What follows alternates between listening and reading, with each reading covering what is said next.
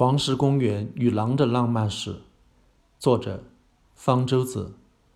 提起美国黄石国家公园，有的人会想起壮观的老钟石间歇泉，其实那只是黄石公园大约五百个间歇泉之一。有的间歇泉喷射时比老钟石还要壮观得多，只不过不像老钟石那样，只要花一两个小时的守候就能等到。还有人会想起如梦似幻的大棱镜温泉，那也只是黄石公园大约一万个温泉中最美丽的一个。还有人会想起黄石湖、瀑布、大峡谷、森林，还能巧遇各种野生动物。如果前面的车辆突然减速，甚至停下来，多半就是遇到某种野生动物了。最常遇到的是美国国兽美洲野牛，这种美洲最大的陆地动物，一度有几千万头在美洲大陆游荡，到19世纪末被猎杀到只剩几百头，几乎灭绝，只在黄石公园少数地区残存，得到保护后逐渐恢复。现在野生的野牛有了一万多头。光是在黄石公园就有大约五千头。在黄石公园常见的野生动物还有麋鹿、驼鹿、叉角羚羊、郊狼，运气好的话还能看到熊。我就曾经见到一头黑熊趴在路边埋头吃果子，近在咫尺，根本不理睬停车围观的路人。然而灰狼很难见到。我们曾经见到山坡上聚着一堆人，一打听说是有灰狼。急匆匆赶过去，什么都看不到。说是在远处的草原中有两头灰狼在奔跑，需要用望远镜才能看到。护林员架了两架望远镜，让大家排队观赏。如果是在一百多年前去黄石公园旅游的人们，一听说有灰狼，激起的绝不会是观赏的兴趣，而是恐惧和仇恨。在当时，灰狼被视为害兽。它们不仅偶尔会伤害人，更重要的是，经常会伤害牲畜，造成财产损失。黄石公园在一八七二年成立的时候，一开始并不保护那里的野生动物，游客们可以任意猎杀。之后，黄石公园的动物大部分得到保护，但是灰狼这样的捕食者并不受保护，而是被认为会妨碍对其他动物的保护。护林员会有计划地猎杀灰狼来控制其危害。到1926年，黄石公园的狼群被杀光了。此后，虽然偶尔还有人在黄石公园见到灰狼，那不过是路过的独狼。然而，狼群被消灭之后，其后果很快呈现。灰狼是麋鹿的主要天敌，虽然熊、郊狼偶尔也会捕杀麋鹿，但是捕杀的数量不是很多。灰狼从黄石公园消失之后，麋鹿数量剧增，相应的，柳树、杨树遭到了麋鹿的过度啃食，特别是柳树、杨树的幼苗是麋鹿最喜欢吃的，都被啃光了。河边柳树林的消失是后来最严重的，因为它们是河狸冬天的食物，没了柳树，河狸没法过冬，就会搬走。没有河狸建水坝蓄水，河水流得太急。不仅造成水土流失，而且不能充分滋润两岸的土地，地下水位下降，树木干枯，荒草泛滥，森林变成了荒原。在灰狼被杀光后没几年，生物学家们就注意到了黄石公园的生态环境在逐步恶化。有人想到了是不是应该再让狼群回来，但是黄石公园护林员觉得好不容易才把灰狼杀光，可不想再让灰狼回来。他们想到的办法是通过捕杀麋鹿来控制麋鹿的数量，这样防止了黄石公园生态环境的进一步恶化。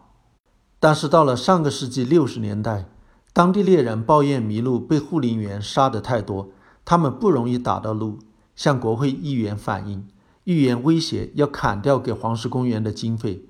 于是护林员放弃了对麋鹿的捕杀，麋鹿的数量又上升了。但是这个时候，人们对狼的看法已经发生了变化。一九六六年，美国通过《濒危物种保护法案》，灰狼被列入第一批保护名单。这时候，灰狼在美国大陆已被杀的只在明尼苏达州北部和密歇根州的罗亚尔岛国家公园还有残存。一九七三年，美国通过《濒危物种法案》，要求美国渔业与野生动物局制定恢复濒危物种的计划。经过多年的研究争论，直到1995年，引进灰狼的计划才开始实施。十四只从加拿大捕捉的灰狼被引进黄石公园。第二年，又向黄石公园引进了十七只灰狼。从未见过灰狼的麋鹿遇到这些灰狼，采取对付郊狼的防疫办法：站稳了，然后头顶脚踢。这招对郊狼有效，对大灰狼则不过是让它们更容易吃到午餐。灰狼就像进入了一个肉的天堂。几年后，黄石公园灰狼的数量就超过了一百只，最多的时候达到了一百七十四只。但是随之而来的疾病和自相残杀，让灰狼的数量下降，最终维持在一百只左右。这大概是黄石公园所能承载的灰狼的数量。在灰狼被重新引进黄石公园十年后，负责引进项目的生物学家观察到麋鹿的数量出现了显著的下降，而且麋鹿的行为也出现了改变。他们学会了警惕、躲避灰狼，不再放肆地去河边啃食柳树和杨树的幼苗。时隔几十年之后，黄石公园出现了新的柳树林和杨树林。有了树林，就有了更多的鸟。更重要的是。需要柳树过冬的河狸又回来了。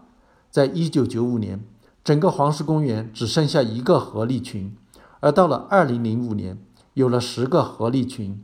河狸建造水坝蓄水，形成了天然小水库，适合鱼类生长。河水水流不再像以前那么急，河岸泥土得到保存滋润，又有利于更多的树木在河边生长。黄石公园生态的完全恢复。似乎只是时间问题了。一切看来是多么的简单，只要把一个原本消失的关键物种——灰狼再放回去，被破坏的生态系统就会逐渐再恢复正常。